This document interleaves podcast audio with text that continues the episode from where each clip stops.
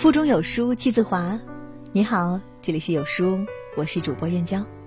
今天要分享的文章是：五十四岁张曼玉逛地摊买十几块的鞋子内衣。越没出息的人才越计较面子。一起来听。前阵子参加了一场婚礼，新娘子满头满身的黄金饰品，戒指戴满每个手指，有些手指上甚至戴了不止一个。手腕各戴了数个黄金手镯还不够，脖子上还挂着几十个，跟下图差不多。展现彩礼的时候更夸张，车钥匙、房产证、现金轮番上阵，拿一个东西出来就引起一片高呼，让人感觉新人在此刻到达了人生巅峰。因为婚礼主家是熟人，我看到这种排场自然免不了惊讶。事后问过长辈才知道，原来那些黄金手镯、现金绝大部分都是借来的。皆因那边的习俗如此，结婚如果没个几斤黄金、几箩筐现金，是极其没有面子的事。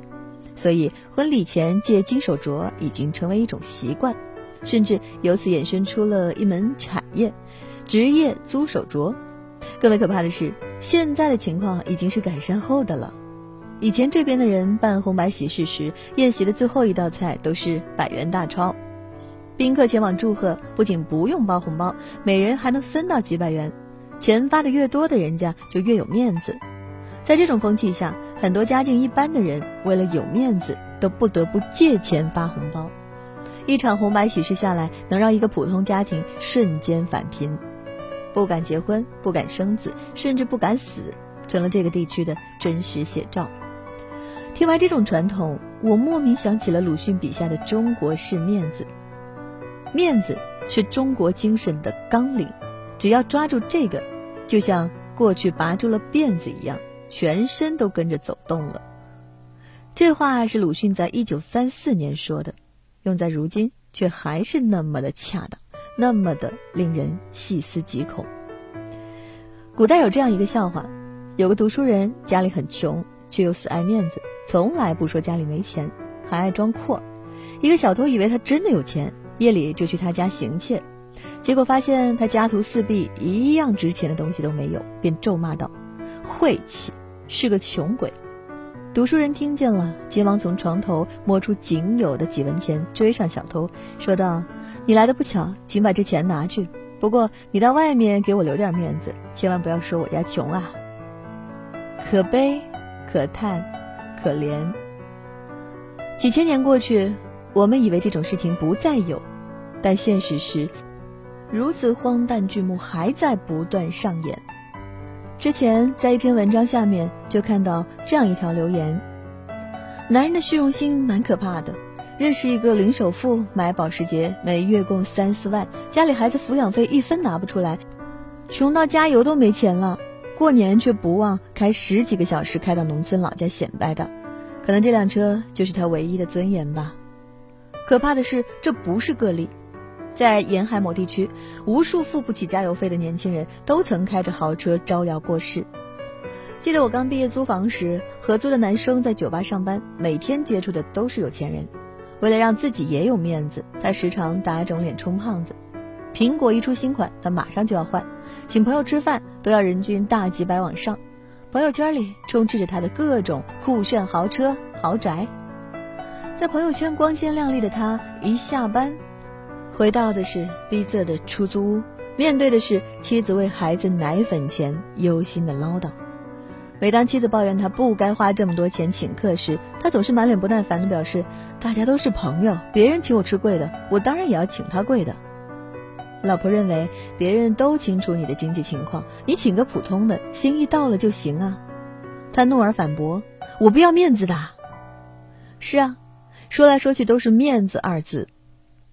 费孝通在《乡土中国》中说：“中国是个熟人社会，这种面子不仅是可以看的，也是可以用的，是人的资源和身份，就像一个涟漪一样，一圈一圈的荡漾开来。这或许是中国人爱面子的原因之一。但就像交易，永远是等价交换，强撑出来的面子，有几个人会买账？”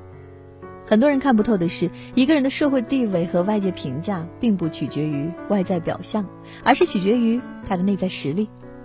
在物质富裕的今天，你那些所谓的豪车车标、名牌购物袋、高端度假游，在有心人的眼里不过是虚张声势。现实是，你有多少分量，别人才会卖你多少面子。在我看来，爱面子、强行撑排场这种行为的本质，还是源于自己内心深处的自卑。《终身成长词典》中说。任何试图显示自己高人一等的行为背后，其实都可能隐藏着深深的自卑。经济窘迫的人会因为在地摊上看见熟人迅速躲开，而一个真正的有钱人从不会害怕买地摊货被人看见。前段时间有港媒爆料，女神张曼玉独身一人前往地摊疯狂购物，这条新闻很快上了热搜。照片里的她打扮低调，遮挡严实，一下车就直奔鞋店。在店铺中挑选了多双鞋子，这些鞋子的价格从十九港币到几十港币不等。然后张曼玉又火速去到内衣店购物。据店铺老板娘说，张曼玉是这里的常客，经常一买就是一打，鞋子、内衣什么的都有，每个的单价都不超过一百块。很多人不解，张曼玉这么一个著名演员，身价早就过亿，居然也会买地摊货。但其实。这才是很多有钱人最真实的样子。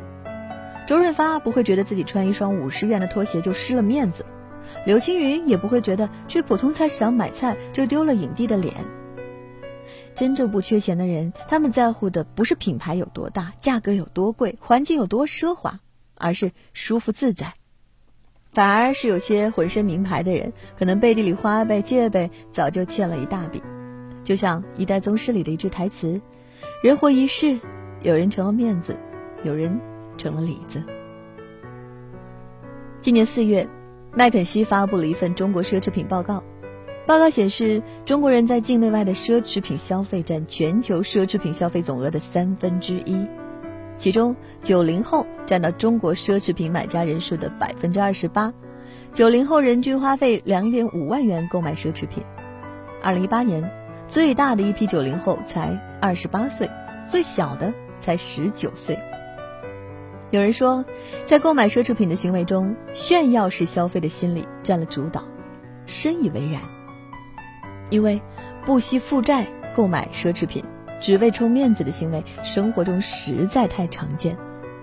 某租赁平台的运营负责人曾透露，每到过年前半个月，一些轻奢品牌的预订需求就会开始大幅上涨。可以说，奢侈品真成为很多年轻人脸面的象征。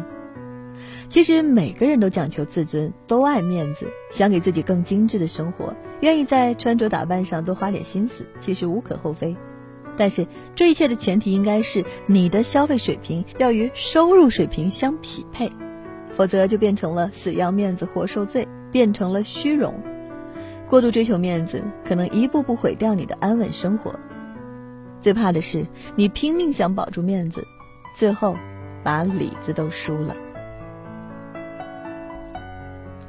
在这个碎片化的时代，你有多久没有读完一本书了？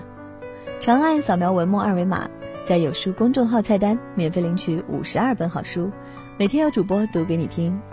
我是主播燕娇，在美丽的金华为你送去问候。好了，今天的文章就为您分享到这里，明天同一时间不见不散。